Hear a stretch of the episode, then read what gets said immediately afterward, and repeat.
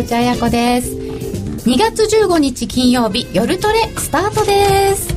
今月はコンビ月間でお送りしております。コンビでお二人のコンビでゲストをお呼びしておりますのでコンビならではの面白さ化学反応なんかもあったら楽しいなと思っております。今週のコンビは元インターバンクディーラーの西原光一さんと和田仁さんです。シティバンク出身の指定兄弟関係のお二人とお送りしてまいります。西原さん和田さんよろしくお願いいたします。兄弟兄弟ねどんな感じですか兄弟だと変な意味になっちゃうえー、本日のテーマはドル円大相場の捕まえ方というテーマなんですけれどドル円大相場まあ随分動きましたよねそうですねかなり特別な相場だと思いますけどね。特別な相場、はい、いやまあこんなの見たことないですけど私は。特別。でその大相場の捕まえ方ということなんですけれども、まあ、私のような初心者はもちろんある程度こうご覧になっていた方でもちょっとまだ見たことないよというようなスケール感だったかもしれません、えー、こういう時プロはどうしたのか？過去にこんなことがあった時はどう乗り越えてきたのか？ボラティリティが高い相場ではどうやったら振り落とされないのか。大相場で取るポイントは。シティ時代のお話やプロ同士は普段どんな会話をしているのか。情報交換しているか。なども交えてお二人に伺ってまいります。ツイッターの方でもどしどしご質問お寄せください。えその後は FX 取引をもっと楽しむためのコーナーもあります。ツイッター番組ブログでご意見ご質問随時受け付けております、えー、皆様でトレード談義楽しんで盛り上げてまいりましょう。さて、それでは、現在はですね、ユーロドルが1.3310から12、ユーロ円は123円の30銭から34銭、ドル円が92円62銭から63銭というような動きになっております。えー、まず、いろんなことがあったんですけれども、ちょっと振り返っていただきたいと思うんですけど、和田さん、11月から、はい、11月半ばからっていう区切り方でいいですかね、もしかすると10月からかもしれませんけれども、そうですね、まあ、このところの上昇、からっていう感じですね、はい、どうご覧になってました、うん、あの一言で言うと、あのもう何何度もいろんな方言ってると思いますけども、今回のその円安っていうのは、政策なんですよね、国策。日本の国策ですね。だから結局あの野田政権から安倍政権に変わったことで、もう変わ変わる前からですけども変わり選挙しますよって言った時からもう国策が始まってるようなもんですから、うん、それが結局安倍政権になってから本格的にこの政策として円安を目指していくっていう、うん、まあ、結局 G7 で文句を言われちゃったんですけども、はい、あの言われるまでは国策だっていうことでやっていたと。だから国策なので結局その理屈抜きで相場が動いたっていうことだと思いますね。でそれにみんな世界中が乗っかったということだと思います。理屈こういう時は抜きで理屈抜きです。ああんまりあの校舎打たれてると結局 やられちゃうっていう。踏み上げられちゃうっていう相場だったと思いますけど、ね、講打たれてると、はい、どうですか 西原さん？うんもうこれはあの僕ももう二十何年やってるんですけれどもこういう大相場大相場というのはまあ短期間に大きく一方向に動くというので大相場なんですが、うん、えー、まだ和田和田さんも入っていなかった頃のですねもう1985年にプラザ合意というはいはい。えー、あの時にまあ、えー、チャートを見て RSI がどうのこうのでドル円を買ってた人はいないわけですよね。20円も30円も落ちたので、もう明らかに国策というかグローバルの取り決めで円高にしようということが決まっていたので、まあ一時的な調整はあるんですけど、もうひたすら毎日ドル円を売らなければいけないという相場だったんですね。まあ、それのちょっとミニ版ミニ版はい。もうプラザ合意の時もグローバルな政策相場。プラザ合意はグローバルのアグリメントだったんですけれども、ねえー、今回は基本的には日本の日本だけ日本だけっていうことです日本の政策相場。でも最初のうちはなんとなく認められてた感じですか？今回 G7 でちょっと怪しくなった。その前から。基本的にはあの構わないんですよ。あのえーと、アメリカも、えー、金融緩和をして、うん、えー、景気を浮揚させようとしますし、うん、ECB もリーマンなどやってるわけですからイギリスもそうです、ね、イギリスもそうですし皆さんやってることなんですけど世界中で量的緩和で世界中ジャブジャブのことをやってるわけですよ。そうですよね。ええ。ーですけどあ今回あの、えー安倍さんのブレインのあの浜田浩一先生なんかも、あの調査調査でレあのレベルを言ってしまってるんですね、みんななんか95とか100とかポコポコ言いますよね、えーだだからあのレレベルを言っちゃうとー。あの口先介入になってしまうので基本的には金融緩和をすると。でその副産物で為替が自国通貨が安くなるっていうのは、まあ、構わないとは言わないですけど、まあ、当然そうなりますのでだから誘導するようなこうレートを言ったのをやめようと。うーん。まあ、そもそもあの政治家が要するにいくらがいいとかですね。そういうことはあの、まあ、今までもそうだし、まあ、今でもそうなんですけど本来は言ってはいけないものだったんですね。だからあの民主党の時も菅菅さんが95円っていう話話をしてかなり問題になっちゃったことがあったと思うんですけども、あの時は政策としてやってるわけじゃなかったのであの普通に問題になったんですけども、今回はせあの日本の政策としてやってるからといってその95円だとか100円とか110円ということに言及すること自身が、あの日本国内ではそれほどその悪いことじゃないというか言言っちゃいけないというような認識が多分なかったと思うんですよ。でそれがどうどうもあの行き過ぎてしまって、周りから見るとそれはもう誘導だっていう話になってきたんですよね。日本の中ではあんまり「あ数字言った!」みたいなびっくり感がないみ最初たいなんですけど。私も言い始めた時にはこんなこと言っていいのかなと思ってましたけどももう政策としてやってる以上もう仕方がない。っていうところで結局ついていっちゃったっていうところ。なんていうんですかね。あの政権与党を取るまではあまり問題にならないわけですよ。あそうか。野党だから、ありますね。はい、でななったわけですから、えー与党になってからは一応黙っていないと与党でない場合は、まあ、それが政策に来るわけではないので特に。なるほど。あのもう決まっちゃってからは あのレベルを言っては当然問題になるのでなんとなくそのなる前から言ってたので、うん。そのままこうしゃべあしゃべり続けちゃったというか、ずっとそのままなってたっていう、同じことをずっと言って、えー参議院選までに景気を付与して、えーデフレ脱却で選挙に臨むということなので、あんまり時間がないのでそのままこう喋っちゃってるんだと思うんですよね。でそこでこう上げ上げ足を取られたとは言いませんけど基本的には言ってはいけないので、あのそこを疲れちゃったんですけれども、まあ、疲れちゃったんですけけれども95円というのは今年ほとんどにそのあのターゲットターゲットとは言わないですけど、はい。上値の目処が多かったのでうん。ほぼそこまではい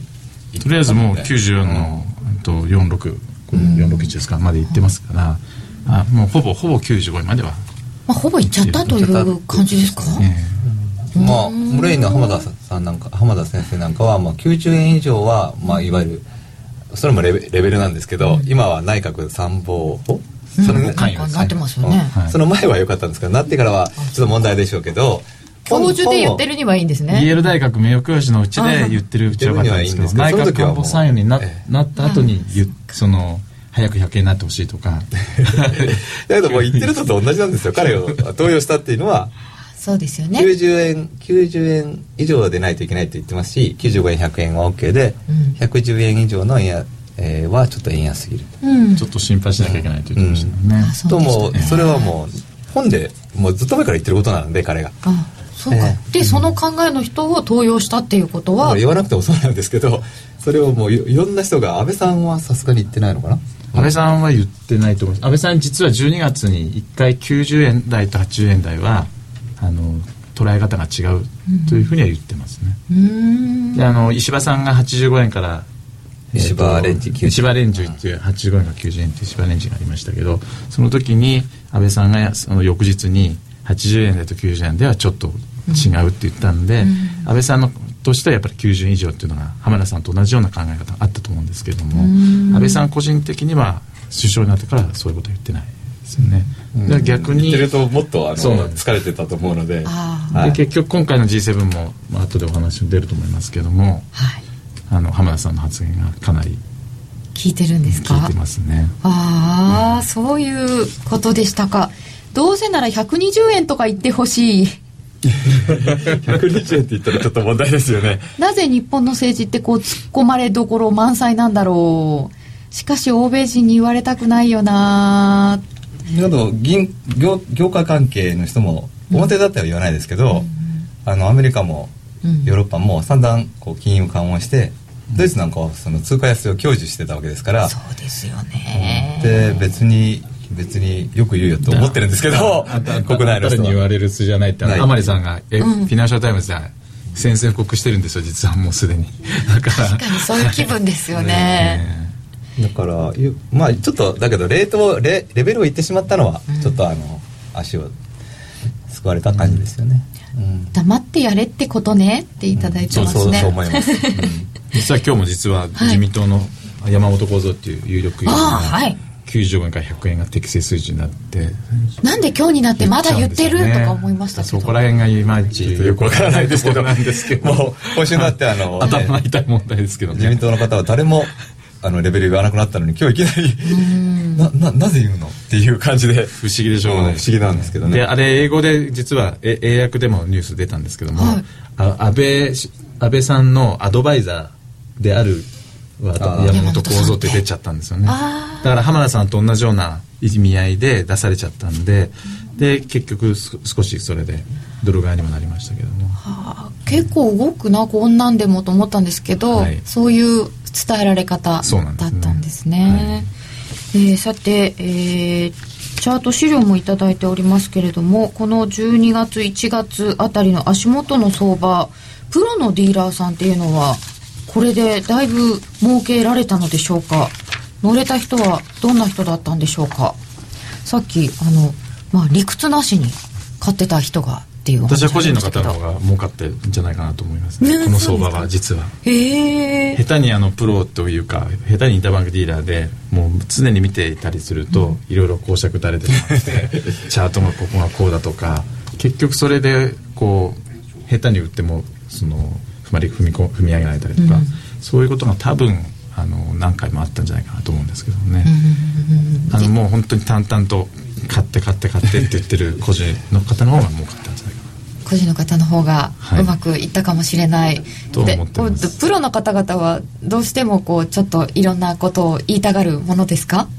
うんなんでどうですかね。まあ 今回はあのほとんど言ってしまったらまあ、銀行のディーラーっても儲かってるんですよ基本的には、はい、どんな相場でも。でもその金額にとってちょっと待ってくださいね、えー、どんな時でも基本的には儲かってるんですか？儲からないとクビになってるので。あそうか。残ってる人はみんな儲かってるってことですね、はい、だからいくら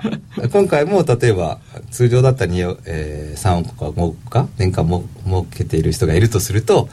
あの、まあ、10億以上儲かってないと、うん、あのもう首が危うくなるとは思いですよね。だからできるだけどれだけマキシマイズするというか大きくするか利益を？それによってまあだけどその年間ではボーナスが決まってるのでこういう相場で儲けてたらボーナスも大きく返ってくるのであ。のいかに儲かったかということしか話してないと思いますけどね、えー、ヘッジファンドは特にそう。でももうあのだいぶ儲かりました話が海外の新聞なんかで伝わっていたんですけど大手ヘッジファンド、そうだから終わっちゃったのかなと。思 ういやだからあのあれを見た時に儲かったって言ってるってことはもう利益を確定したんだよねってそりゃくるくるやってるんでしょうけど。一応含み益とは出てましたけどね昨日は。だけどもまあ99%もうポジションないと思います。だから終わっちゃったのかな。自分が持ってるんだったらね。言わない、ま、絶対言わないです。あやっぱそうですか。だって足元見られめっちゃ見られちゃいますからああそうですよね、逆にこうそこ叩かれるというか疲れるというか、はい、まあ昨日あたりはもうちょっと終わ終わりに近いなと思ってるとソロスさんがすごく儲かったという記事が出たので、うん、まあ和田さんなんかとも話してたんですけどあこれは終わりに近いなっていうか そういう話が出るっていうのは逆にソロス売ってたりするんじゃないかっていうぐらいですからね、うん、まあ思っちゃいましたね。もうショートにしてるんじゃないかと。あもう土点ってことですか、はい、まあまあその土点するっていうのは何ですかもうその本体の大きな球ではなくて周り小さいファンドがあってそのショートダムでやってる短期の人がやってるかもしれないですけど、うん、本体はお大きな球大きなトレンドしか取りに行かないので、まあ、多額のお金で大きなトレンドを取りに行くのがなんか本筋のところ。そうです。まあもう少し小さいあのファンドみたいなのもあるのでトレーダーとかその人たちはもう本体が売ったら一緒になって売ってると少し儲かったりするのでそういうことはあるかもしれないですけど、うん、本体はもうあの言い方はないっていう感じはしますけどね。盛り食ったなっていう感じはしますけど、ね、まあ全部じゃないでしょうけど大方えぐってるじゃないですか、キャッシュっていうんですけど、ね、昨日も売ってたっていう話もありますしね、実は。あそうなんですか、もうそんな噂が飛び交ってるんですね、うん、オプションはねあの6か月とで100円とか、うん、そういうのは長いのを持ってるんですよ、いわゆるあの皆さん我々も個人の人がやってるキャッシュ、ドル円を買うっていうそんなもんないんじゃないかなと 昨日の記事で思いましたけどね。はあ、そうですか、うん、ああいう記事からそういうことをいろいろ想像。裏でやっぱり読まないと、そのままあまだ含み含み益で持ってるなって言ってまだロングだと思ってると、うん、多分間違えることだと思いますね。そうなんですね。うん、じゃああの基本プロはえー、まあ本当は儲かってるということですけど個人の儲かってるいや。でもプロこそ意外に儲かってないというお話もあったので、うん、で今回乗り遅れちゃったよっていう方もいらっしゃるかと思うんですけど2月のことがトラウマになっていたりとか。そうですね、うん、反落しちゃいましたもんね、うん、どの辺で今回は違うぞとかよし行かなきゃっていう感じだったんですか？うんまあ基本的にはずっとそう上がるとは思ってまして皆さんも今年の例えばドル円の目標？はい。もうもどっかで書いて95円なんですよ皆さん。揃って大体、うん、大体が。だけどこんなに短期間に行くと思わないので途中でちょっとショートにしてみたりそういうのはありましたけどうんまあ年末年始も普段さ例えば僕なんかも友人なんかも31日とか2日とかはさすがにやらないんですけどずっとやってましたからね僕も。年末年始も。年末年始。ずっと持ってましたから、うん、そんだけの機会だったってことですか？今回は。うん。分かりやすかったですね。分かりやすかった、うん、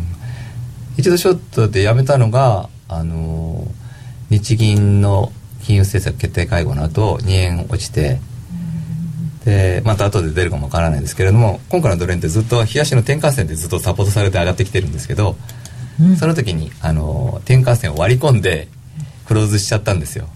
でちょっと一回調整かなと思ったら1日で上がっちゃったんだよね、はい、で戻っちゃったんで慌てて僕も買い戻して買い戻してというかまたロングにしてあっという間に上がっちゃったんですけど。今回資料があるんですよね。えっ、ー、と、ドル円の冷やしの一目均衡表を資料で持ってきていただきました。これ今回皆さん結構この転換線ご覧になってた感じですかね。かなりみんな意識してますね。うん、だから、あの、終値でここ、これは下抜けないとダメなんで、基本的には。それが昨日抜けたんですよね。抜けましたね。うん、抜けてきたところです。じゃあ、明確に抜けて、はいまだ終わらないですけど今の段階だと今度はもう下回ってる。20ぐらいぐらいです20前後ですね。うん。下でやってるんですけど今日まだ今日は2億してないんですけどね。してないです。だから今日も93の12とか17でしたっけ？うん。な、えー、と高値になってるんでもう上値の今度転向線になっちゃってるんですね。レジスタンス今までこう支えてたものが今度頭を押さえるものになってしまう。ってきてるっていう。と先ほども石原さんもおっしゃいましたけどこれ一旦終わりってことですか？いやまあ僕は一旦終わりっていうか今年これで終わったわけではないんですけれども、はい、あのー、まあそうですね。ちょっとテクニカルには、まあ、例えば一目均衡表だとそうですし、まだ分かんないんですけど、うんあの僕はまあそれこそソロフさんなんかのアドバイザーもしてたあのデマークというチャートを使うんですけれどもそのウィークリーも今週週足、はい、もう下なので下というかロングは一旦やめというサインが出てるので割と自分が使ってるテクニカルも、えー、っと一応ロングはやめなさいっていうサインが出てるんですね。売れとは言ってないけど、はい、会話をやめなさい。ちょっとしばらくあれで,、で今週もしあの今週から来週大きな陰線が出たら、うん、もうちょっと落ちちゃいますね、うん、あそうですか、うん、まあ、一目でもしばしであのほとんど陰線になってないのでまだ。しばしでは。あそうですね、先週の金曜日、えー、92円の68銭なんですけど今ここなので10時、ね、はい、まだ陰線にならないんで。あ和田さんはこちらの方は一目均衡表とかも見て一旦終わりという感じ私もそう思います。実はあの6日5日の日ですか？にあの日経新聞3面ではい。円安特集やったんですよ。実は。なので大々的に、はい。あの円安になって非常に外為取引がかかか活気に 活気づいてるっていう書いてありましたね。はい、あれを見て終わったなと思ったんですけどね。本当ですか、はい、ああ1週間ちょっと経ちましたけどそれから。そうですか、でここでごめんなさい、あの 今週の経済誌の日本の経済誌の、まあ、名前言えませんけどあ有名なところは円安特集ですし、うんうん。ニューズウィークも円安特集。ニュースウィークも円安特集。あそうですねだから、うん？重なってるなっていうそういういろんなファクターが重なってて、でソロスもこんなん出ましたし。もうどんどん今週そういう話が多いんで。日本株でもあの銘柄をい全部載せている指揮法というのが在庫切れになったというのは結構話題になっていて、そうですよね。ね。株も一旦終わりですか？って言われてたんですけど。だからまあ日経平均とねドル円は連連相関性が高いので同じような感じで終わってはないと思うんですが、はい。まあ調整に入ったちょうどいただいてますね。調整局面ですか？本日の転換線きれいに上値を抑えてます。一休み欲しいという方もいらっしゃいますね。これだから調整局面らしいなということになった時にじゃあどれぐらいとか深いの？っていうご質問もあると思うんですけどその辺はいかがでしょうか？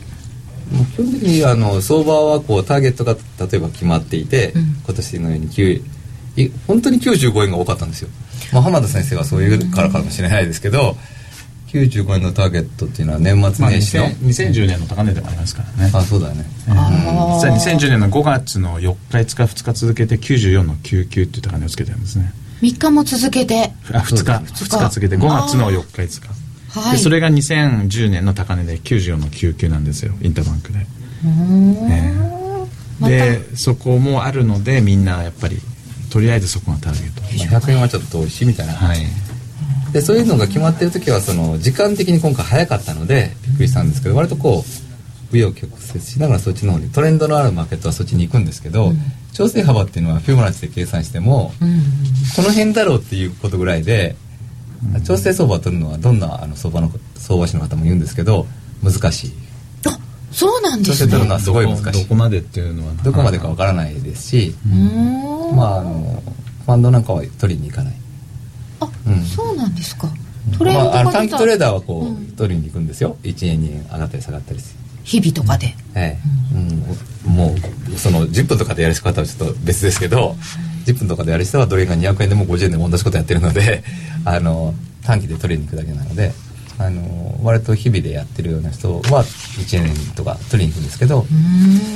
あの行ったり来たりするじゃないですか、はい。うん、だから取りにくいんですよ。まあそうそうですよね、だからこんな風にすごいトレンドが出て一気に上がったところこそ取んなきゃいけなかったんですよね。すいません。ビヨビヨしてるなんかそう言われても。暫定がっている口調です。あとはですねえっ、とボリンジャーバンドを資料で持ってきていただいたんですけれどもドル円の月足のボリンジャーバンド。月足って長いですよね。結構そんなにしょっちゅうは見ない。ボリンジャーバンドは持ってきていただいたのは和田さんですか？まあこれはなぜ大相場大相場なのっていうことですけど、月足であの例えば去年の後半はい。ものすごくこうスクイーズするっていうか動かなくなっちゃっていつも77円80円あたりしか動かなかったったじゃないですか。はい。去年の5月に80円つけて円安が失敗してでずっと動かなくなったっていうのはこういわゆるスクイーズで収収縮しているところで。はい。で今度いきなりこうポンとこれ綺麗にあのエクスパンションしているわけですね。拡大しました。あのプラス2シグマとかが。そうですね、はい。だからまあこれぐらいのあいわゆる大これは大相場なんですかという質問は先ほどいただいたので、まあ、どうどう考えても大相場というか、うーん月足でこんなになるっていうのは珍しい、特に91011ってもうあの僕なんかもそうですけどもドル円はやらないっていうみんな海外勢とかドル円とかも動かないからやらない。あのもちろん全然動かないですから基本的にやらないんですよ。オプションの人は動かないのでボラティティ売ったりして動かないことに勝負をかけたりするんですけど、通常は方向性を取りに行くので、ドル円ってほとんど忘れられた通貨みたいになってて。そうでしたよね、でガラッと変わりましたよね、世界中の人がみんなドルまずドル円やりますからね今逆にユーロドルなんかやらなくなっちゃう。やらなくなっちゃってね。ああそれはやっぱり動いているとそっちにつくので余計動くみたいなところがある。んですかうん。とかやっぱりトレンドがあるマーケットのとあの儲けやすいのって当たり前ですけど。はい。そうですね、そうだったんですよね。でこうこう過去形になってるええ調整って言われたので。でもこんな風にこうボリンジャーバンドが今までこう平らだったとかこうすぼまってきてたのがこのラッパみたいになるようなところはぜひ取りに行くべきところっていうことですよね。まあそうですね。まあこれは現象なんで月足でこうエクスパンションしたからじゃあ買いましょうと言っても月足でなかなかトレードできないのでね。あれですけど、まあこのぐらいのあの、大相場であったとこ、まあ、過去見ていただいても、そのちゃんと7月8月9月って全く嫌になるほど動かなくてドンと動いたので、あ大相場というのでは10年に一度の大相場になるのかなといただいておりますがどんな規模感ですか？10年に僕一度。の友達はもう100年に1回と言ってましたけど。株はだって50年ぶりとか言ってますもんね。あそう13週。あの13週。はいこんなに急に動くっていうのはもう本当になかなかないっていう、そうですか。まあ、100年に1回は大大げさですけどね。あのプラザ合意はさ20 30年近く前はそうだ20円も30円も超えたこと20がある。30も動いてますナからザコイは世界世界世界中がみんなやろうって言ったからよかったんですけどね。市場関係者大体ちょっと数字多めに言うとしてもまあ100年に1回は大げさにしても、まあ、だいぶ大きな10め年に1ったにないことを。とか20年に1回まあとかいう。そうですね。まあ僕のちょっと口の悪い友達はあのそれが50年でも30年に1回でもどうせ同じなんですよ。俺らもう死んでるからっていう。だから100年でも1000年で 1000年でも同じなんですよって。だから一周のうちにこんなチャンスはないので買っといた方がいいですよって言った友人もいます。ねうーん。一生のうちにない、えー。それは皆さんお若いから まだあるかもしれないですけどあの。あちこちで調整局面って言われてるので逆にいいとも思うけどどうかな？今調整かな？といういやそれはあのよく聞かれるんですけど時間軸の問題だと思うんですよね。だからあの外貨預金的にやってる方が例えば外貨預金だとするとはい。あの80円から95円までこう例えば10万ドルを円で持ってて15円やられてるわけですよね。はい。だから日本人の人って円で持ってるからうん。何もやられてない気になるんですけど実はこうあのあなたの資金はやられてるわけですよね。彼女さんが1000万円持ってたら例えばものすごく目減りしてるんですよ。そうですね。ドドルに換算しちゃったらすごいことになるわけですねすごいやられてる。ああでもそう思ってないんですよね。これ資料も作っていただきました。ドル円の冷やしで、えーチャートにしていただいたんですけれどもこれ日本にいて日本でしかお買い物していないので私は実感はないんですけれど目減りしてるんですね私のお財布の中身は。すごいすごいすごい。してますすごい劣化してま劣化？劣化って言われるとなんか悲しいものが。すすごく下手なまポートフォリオですね。言ってしまえば。そうですよね。全部円ってす、ええまあそれはちょっとあれですけど日本でいると日本に住んでるので、あの生活面で縁がいるじゃないですか。だけどやっぱり和田さんもそうですし僕ももそうですけど海外に住んでる友人がいて海外に住んでる日本人の友達もいっぱいいるから結構大変。こちらには、えー1ドル80円だったらというのが、えー左側の下の方にでこれ1ドル90円になるとこうなっちゃいますよということでなんと1389ドル目減りほっといただけでこういうことになっているということですね。えーという状態の中でそしたらやっぱり自分のポートフォリオとしては外貨考えなきゃいけないってことですよね。うんだからそのずっとなんですかね。じゃああの今日明日にレバレッジを例えば個人の方だったら25倍ですよね、はい。例えば25倍持ってガンガンやろうとするとちょっともう遅いだろうなと。あのタイミングレバレッジを上げてやるっていうのはタイミングが全てなのであのじゃあそのこれから遅いかと言われるとこう少しずつ変えていくとするじゃないですか外貨に、少しずつはい。えーじゃあまあ例えば92円とか90円とか少しずつこううん。資産をドルでも、まあ、生活する以外は持っておこうとか言うんであれば全然遅くない、あそういうことですね。目で見れるなっていうことですよね、そういう考え方にはい。少しずつ少しずつ。やる分には全然、えうん。えいやってレバレッジかけてとかっていうのではなくて。レバレッジかけてやる時ではないような気がするんですけど、えー、お二人がおしめ買いするとしたらどこですか？お二人が考える次のターゲットペアはどこですか？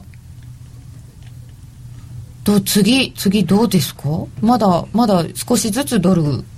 に変える。ドルに変えるとまあ一応あの僕は92円終わったら90円台まで突っ込むんじゃないかなと思ってるので、うん、あのその辺りになって長いタームの人はあの少しずつ変えていけばいいんじゃないかなと思いますけど。先週末のあの麻生さんが国会で意図しないくらい円安になっちゃったって言ってましたね。ね。あの時に92の17ローローなんですよ。でとりあえずそこをみんな見てると思いますね。で今日もそこはなかなか割れない。うん。そのようなおしめ買いポイントなどもまた、えー、後半で伺ってまいりたいと思います。ではここで一旦お知らせです金井さやかの90日で仕上げる TOEIC テストステップバイステップコーチングの CD が完成しました。500分にも及ぶ音声ファイルとボリュームたっぷりの PDF ファイルが1枚に収納。しっかり確実にテストに向けた指導を受けることができます。価格も5250円とお買い得。お申し込みは、ラジオ日経通販サイトのサウンロード、または東京03-3583-8300、ラジオ日経事業部まで、送料無料、お届け、返品についてはご注文の際にお尋ねください。競馬中継が聞ける、ラジオ日経のテレドームサービス。東日本の第一放送は0180-99-3841、99-3841。西日本の第二放送は0180-99-3842、99-3842。情報量無料、通話料だけでお聞きいただけます。ラジオ日経ラジオ日経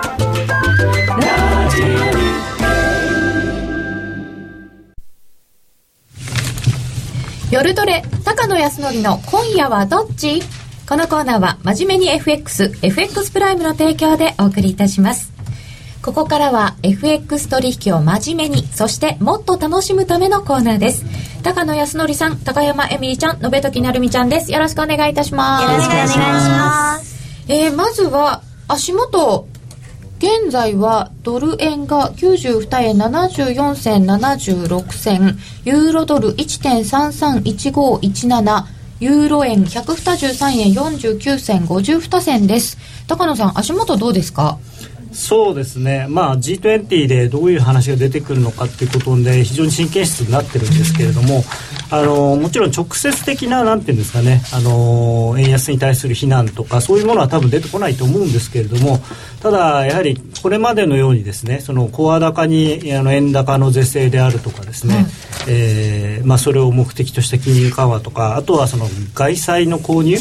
を目指したその官民共同ファンドみたいなそういう話はちょっとやりにくくなると思うので私は基本的には少しドル円はあの円高の方向に少し全体に触れるんじゃないかなと思ってます。どのぐらいですか？うん、90円切れてしまうとこの相場自体ちょっと変わってくると思うので、まあ、そこを切れない範囲だったらまあおしめ買いしていいのかなっていうそんなイメージですね、えー、スケジュール的にはやはりその1516モスクワ G20 ここが注目、はい、そうですね一番。で、まあ、あと来週はあの貿易収支が通関統計が出ますので、まあ、そのあたりは普通であれば今までのパターンだと通関統計赤字拡大円安っていう動きだったんですけれども、うん、その時に逆にその反応の仕方を見ればですね、はい、今後も円安が続くのかそれとももう少し深い調整があるのかというのが分かると思いますね。20日の水曜日の朝1月の貿易統計が発表になります、はい、この後の反応の仕方が重要。そうですね。だから数字が悪かったのにもかかわらずあんまり円安にならないとかっていうことになるとですね今ちょっと最近あの、まあ、アメリカの長期金利とそれからドル円の相関関係っていうのはあるんですよね。アメリカの金利が上がるとドル円上がってアメリカの金利下がるとドル円が下がるっていう、まあ、修正があるんですけれどあの下がる方は比較的アメリカの金利下がるとドル円下がるんだけれどもアメリカの金利上がってもあんまりドル円が上がらなくなってきてるんですね。ドルがちょっとバネが重い、うん、だからちょっとドル円上がこうきつくなってる感じがするんで、まあ、これが91円とかですねその辺りぐらいまでだったらその調整で済むんですけれども90円までいっちゃうとかなり少ししばらく横ばいになるでしょうし90円切れると、まあ、1回この相場終わっちゃう可能性があると思いますね。うん90円あたりが大事、うん、だからもうあの円安で円安どんどんっていう雰囲気ではなくなる可能性が高いと。あと来週はアメリカの指標も多いたくさんありますね。はい、あのまあ、ただ正直今アメリカの景気動向で為替動いてないので、まあ、むしろその政治的なことであるとかあとは来週ヨーロッパのあの iPhone とかもありますので、はい、ドイツの景気次第によってはですね、その今は今の、まあ、割とドイツは頑張って原理原則貫いてそのユーロ高に対するクレームは言わないようにしてますけれども、はい、ドイツの景気が悪くなってくるとあの今年の夏の選挙を睨んで、うん、あの産業界からのその、まあ、ユーロ高に対するクレームにだんだんこうなんていうのかな耐えきれなくなるというか口出さざるを得なくなる、うん、可能性があると思いますね。ドイツは19日の火曜日に ZEW の景況感調査それから、えー、IFO が22日の金曜日に出てくる予定になっております。はいユーロでも GDP なんかも受けてですか？ちょっと弱いですよね。そうですね。あのー、まあちょっとドラギマジックもはげてきたのかなっていうのと、まあ、そこまで言ってもあれですけれどもやはりあのー、景気自体があんまり良くないんですよね。うん、うん、でもそりゃそうだろうなと思ってたんですよね、うん、みんな。そうですね。あとはまああのー変な話なんですけど、まあ、イタリアの総選挙は近いのではい、でベルルスコーニさんが結構頑張っちゃってるんでユーロ売りっていうのもありますよね。うん、2425にイタリア総選挙、はい、あとあんまりこれは話題にならないんですか？キプロスも選挙あるんですよね。キプロスはですねこれでもどうしましょうねって感じなんですよね。どうしましょう？いやキプロスはもうねあの手を挙げてる助けてって言ったんだけど、はいあの助ける側が本当にこいつ助けていいのか？みたいなそういう感じになっててどうしましょう？みたいな、はい、そんな感じですか？でこれキプロスの問題結構大事で確かに規模は小さいのでもう助けようと思えば丸ごと助けるのは簡単なんですよ。ただあのー、キプロスを、ま、もう本当に丸ごとやっちゃうとモラルハザードになるので、じゃあうちもじゃあうちもっていうことになる可能性もあるんですよねそうなるとヨーロッパの中がもう全然みんな助けるにはお金足りないよみたいになっちゃうってことですか、はい、と問題いろいろある中でこんなスケジュールの中で来週注目の通貨ペアは何になりますか？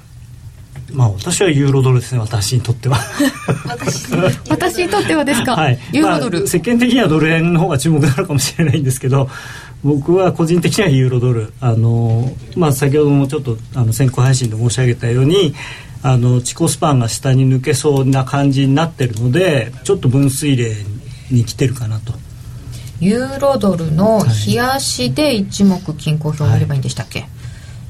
そうするとちょっとチコスパン。チコスパンが実は大事だというそう、言われますが。一番大事かもしれないですねもしかしたら、うん、これがちょうどなんか下に抜けそうな感じかなっていうところそうですね。であの転換線も急激に下がりだしてるのでこの感じでいくともしかしたら雲の加減ぐらいまでいってもおかしくないな。そうすると1.3近くまであるので。基準線とクロスですねこれね、はい。まあ、でもこれであのまあ、転換線が基準線を下抜いてあの地高スパンがローソク足下抜いて、でさらにローソク足が、えー、雲を下抜けてくれたらもう本当に完全な売りになっちゃうんで、んちゃんちゃんって感じになりますよね。先ほどドル円の動きが変わってくるかもっておっしゃってたんですけど、ユーロ円の方も。そうですね。あのユーロドルも下がりそうだしドル円も下がりそうなんで一番あの美味しいのはユーロ円かなと思いますけど。なんかユーロ円が急に上がってきてですね今124円の17銭27銭。あ広いわそれも。ユーロドルも1.334142ですね。最近とはね幅が大きいんでね皆さん大変だと思うんですよ、ね、どうしたらいいんですかこういうの？こういう時はあの動いてる方にとにかくついてって、うん、でちょっとでも自分の思った方に行ったらもうストップロスをさっさと自分の持ちレンジしちゃうと。ああもうそういう感じでいいと思います。いいんですか？ストップロス動かして。あの近くに動かすのはいいですよ。あそっかそっか、うん、話しちゃいけない。話したらいけない。でもうあのすごく動いてるんであの50銭1円簡単にまあその日中でも動くじゃないですか、うん、でそういうとこであの取っていけばいいのであんまりそのまあ5円10円狙ってっていうよりはそういうのでこうなんてうまく波に乗るっていう感じですね。だからその、うん、なんていうのかなファンダメンタルズで高校だからこっち行くはずだとかっていうあんま考えすぎないで目の前の相場の動きに素直についていくっていうのが僕は一番いいと思います。今は特に素直になるべき、うん、それで十分に値幅が取れるんで。そうですよね、はい、本当に動きますもんね、うん、日中でも。であとはその欲張って、はい、あの自分のマックスのそのポジションを持たない。あの小さめ小さめでいいんです。あの値幅大きいんですから、例えば1円取れました。普段10やってるのが5だって1円取れたら10の50ポイント分取れるわけですよ。ただそこでねあなんだ全10やってればもっと儲かったのにって思っちゃいけない。思いますよ、ね、当然それだけ値幅が大きいってことは逆に行く時だって大きいわけですから。そうですよ、ね、リスクを考えていつも言ってるようにそのやられた時に自分が困らないようにする。今だってこれ何が起きたのか手元では分かりませんけれども、ここにいるとねこれしか見られないんですけどドル円も93円の飛び台、乗ってきたまたなんかですよね。発言が出てるんじゃないですかきっと。そうですね、金曜日多いですね。あそうかな。急に動く動くこと。まあ今ねとにかく発言で動くんであの動き出すと急にビューンと動くんですよね。そうなんですね。だからやりにくいのは確かなんですけど。さて、えー、今夜はどっちですから今夜これから取引するにはどうしたらいいですか？これユーロ円の戻り売りがいいかなと。ユーロ円現在は124円の13銭17銭ドル円は93円の飛び5銭から飛び7銭。急に値段動きました。来週もどうぞお楽しみに、はい、高野康則の今夜はどっち？このコーナーは真面目に FXFX プライムの提供でお送りいたしました。スプレッドは狭い方が良いけれどそれだけで勝てていますか？必要なのは投資力 FX プライムなら質の高いマーケット情報やセミナーが盛りだくさん。さらにいろいろな取引ツールも無料でご提供。しかも FX プライムは約定力100%でスリッページもなしなので実質スプレッドは見た目以上に低水準。だから FX を取引するならお客様の FX 力が着実に身につく真面目に FX、FX プライムで。FX プライム株式会社は関東財務局長金賞第259号の金融商品取引業者です。FX プライムで取り扱う商品は価格の変動等により投資額以上の損失が発生することがあります。取引開始にあたっては契約締結前書面を熟読ご理解いただいた上でご自身の判断にてお願いいたします。詳しくは契約締結前交付書面等をお読みください。このコーナーは高野康則さん、そして高山えみりちゃん、延時なるみちゃんにいいお話をしていただきました。なるみちゃん、えみりちゃん、どうでしたか？はい。今週の動きを勉強できてよかったです。画面に、はい、なるみちゃん、はい、今日が誕生日。おめでとう。今日なのね今日誕生日なんですよ。なんかまさかそんな番組で応援してくれるなんて思わなかったですね。いやいいですよね。ね誕生日を素直に喜べる。そんな。いや喜ばない、ね、感謝の日ですよ。1年間無事に過ごしてこれた。もう1年間、ね、ということでなんかこんなものはおー、えー、嬉しいせーの Happy birthday to you Happy birthday to you Happy birthday dear なるみ Happy birthday to you イエーイありがとうございます超嬉しいすいませんずっと喜んじゃいましたあすごいこんなものまですごいすごいあおめでとういただいてるありがとうございますパチパチパチ嬉しいあすごいここまで出てきちゃった。番組中に。番組中に。ありがとうございます。あら、番組中。ありがとうございます。シャワシャワになってる、シャワシャワになってる。シャワになってる。じゃあ少しずつ。ハッピーバースデーなる。いいでしょうか、こんな番組中に。番組中にまさかの。私は、私はないので。私はまだ次があります。そうなんですね。ということで、おめでとう、家族みてえだなっていただいてる。あ、いいな。本当ありがとうございます。乾杯しましょう。乾杯しましょう。ありがとうございます。これで、これじゃあ、あの、これ、これから、これを、これを飲みに行きますので。はい。はい、どうもありがとうございました。じゃあ、ここでお知らせです。気になるレースが今すぐ聞けるラジオ日経のレース実況をナビダイヤルでお届けします。開催日のレースはライブで3ヶ月前までのレースは録音でいつでも聞けます。電話番号は0570-008460 0570-008460 0570を走ろうと覚えてください。情報量無料かかるのは通話料のみ。ガイダンスに従ってご利用ください。名機と呼ばれるあのロングセラーラジオ。ソニーの EX5 が装いも新たに再登場。高級感あふれる大型ボディに大音量スピーカーを搭載。AM、FM も受信可能です。卓上型ラジオ EX5 Mark II AC アダプター付きで税込1万8000円。お申し込みお問い合わせは03-3583-8300 3583-8300ラジオ日経事業部まで。さて、引き続きそれでは、今日のコンビ、西原光一さんと和田人さんにお話を伺ってまいります。えー、ユーロドルが1.3331から33、ユーロ円124円の11銭15銭、ドル円が93円11銭12銭ということでドル円で見ますと50銭ぐらい上がりましたね。50銭ぐらい？はいピヨンと。これななんかありましたか？今ちょっと見たんですけどあの、G、今 G20 やってるんですけどその声明文のその草案みたいなものがあの出てきてるみたいですね。でで、ね、G20 筋があの話したところによると声明文の草案の中には G あの G7 のには為替については目標にしないっていう文言が入ってたと思うんですけども、その目標にしないっていう文言を G20 の声明には言及しないっていうふうにどうも言ったらしい。ということは、少し緩くなった。要するにあの日本がベラベラ95円とか100円とか110円って言ってたそういうことに対して言わないって言わ言わないっていう文言が G7 に入ってたんですけども あのもうお給を据えたからいいだろうって言って G20 にはそれを入れない。ああということだからということだと思います想像だろう。その私は想像ですけどは。い、簡単に言うと、ね、あの G7 でもうあのもうおお気を据えたんで G20 まで入れる必要はないだろうっていうことにどうも草案にはなっているというふうに G20 筋が G20 のその、まあ、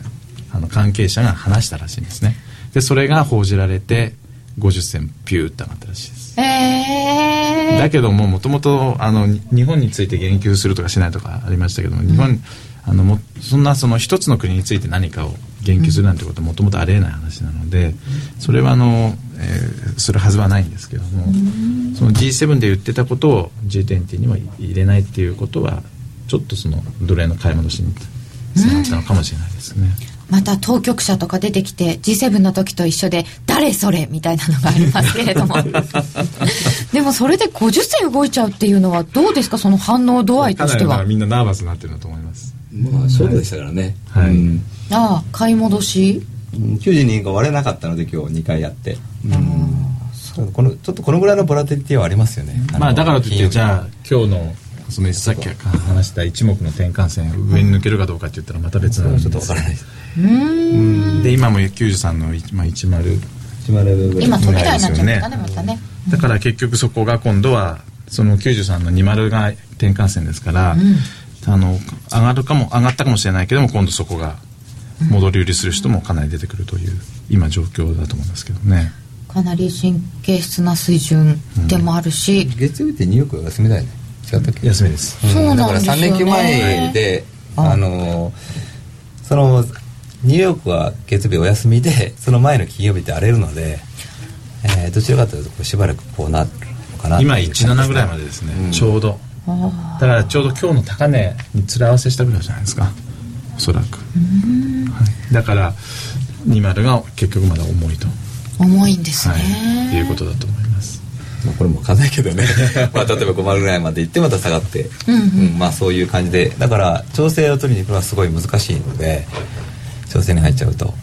うん、お休み前なのでちょっとボラもいろんないろんなことをしなきゃいけない人がいるので、うん、上とか下とか行く そうですね。最後分かんなくなると締めたくなっちゃうので、うん、まあよりいいんじゃないですか。ユーロ円は殺人的になってるんで最近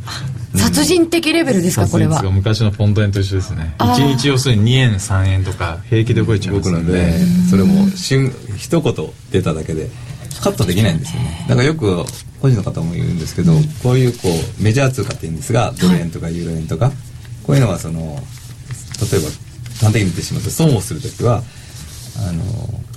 切れなかったって言うんですけど切らなかったんですよね、だから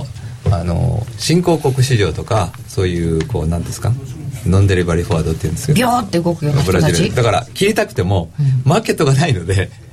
流動性がないので切れないからあの時々大きくやられることはあるんですけど、あのこういうメジャー通貨をやってる時はあの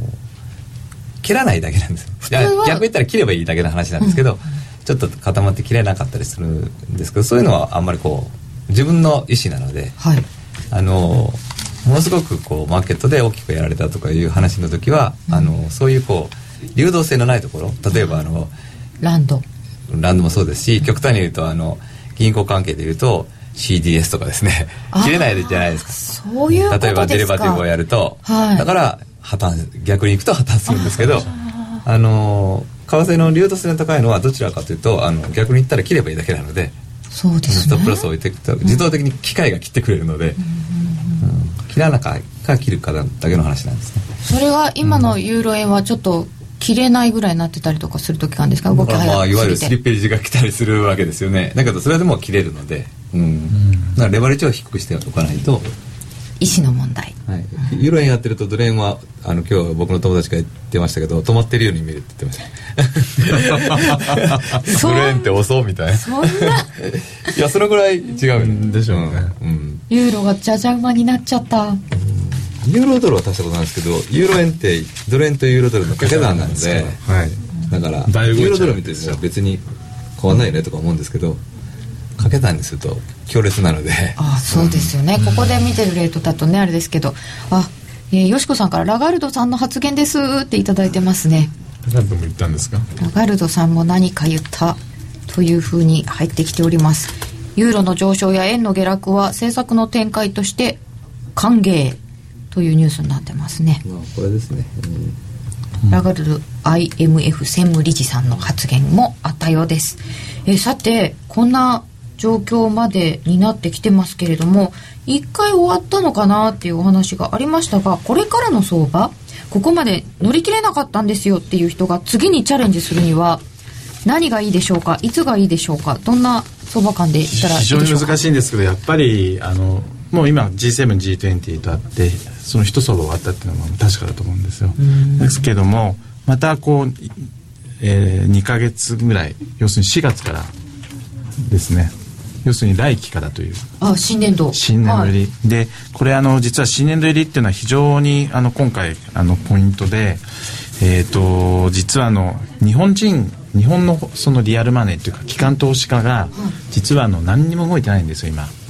この相場で。え何もしてなかったんですか？何にもしてないと言っていいくらいです。でななぜ何もしてないかというともともと為替のもうそのリスクを取ってないんですよ今日本の、はい。きまあ、政府高とかそういうリアルマネーのところは機関投資家は。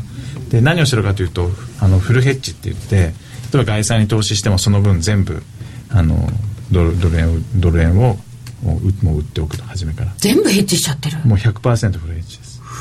だから基本的に100%フルヘッジしてるんで政府が昔はあのヘッジ率を上げるとかヘッジ率を下げるっていうことであの日本の機関投資家がうわーっとの動い動いたんで非常にその日本初のフローでよく動いたものなんですけどもこの数数年間全く動きがないんですね。そんなになんていうか保守的にリスク取らない感じになってる。でそれがこの相場になってでせ政策として円安だっていう話になってきた中で、はい。海外勢が全部こう期待先行で相場を作ってきたんですけども、まあ、このさっきのジョージ・ソロスじゃないですけども、作ってきたわけですよねでじゃあ新年でただあの今期はもう決まっちゃってますから、はい。動かせないと。じゃあ来期4月以降、はい。新年度入りはじゃあどうするかというとまあ普通に考えると少しは